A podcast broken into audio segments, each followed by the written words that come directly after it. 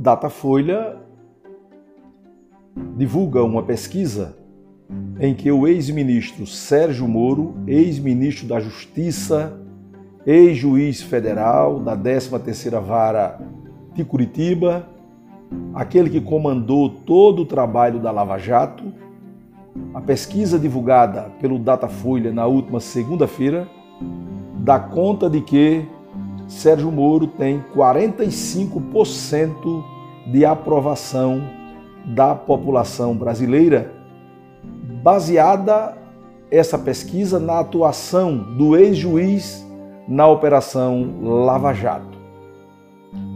No mês de março de 2016, quando nós estávamos no olho do furacão da Operação Lava Jato, quando as prisões estavam sendo efetuadas quase que diariamente, juntamente com as buscas e apreensão nas casas de muitos figurões desse país, naquele longínquo março de 2016, o mesmo Datafolha, em pesquisa, divulgou que a população brasileira aprovava a atuação de Sérgio Moro na Lava Jato com um percentual de 65%. Portanto, em março de 2016, Sérgio Moro, o ex-juiz da Lava Jato, tinha uma aprovação de 65% da população brasileira em relação à sua atuação naqueles processos.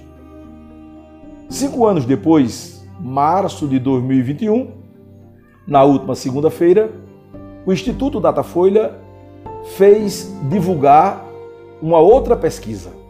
Agora ele despencou, Sérgio Moro despencou 20 pontos de 65% em 2016 para 45% em março de 2021.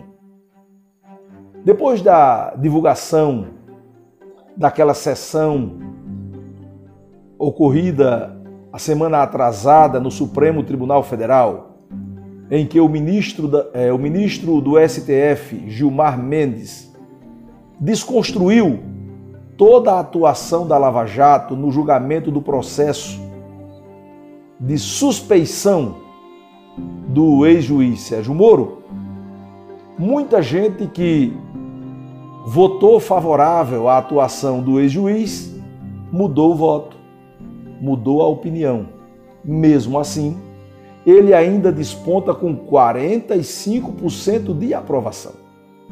Há quem diga que o ex-juiz Sérgio Moro será candidato a presidente da República agora em 2022.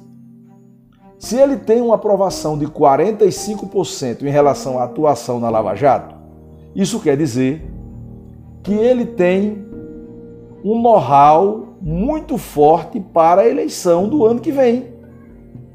Digamos que de 45% ele tenha 30% do voto.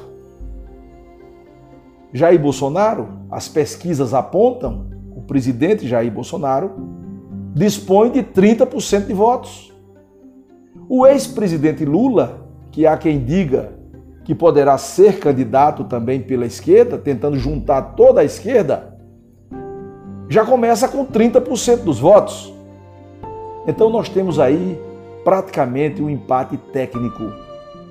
E aí surgirão outros nomes, Ciro Gomes e outros nomes surgirão para entrar nesse bolo.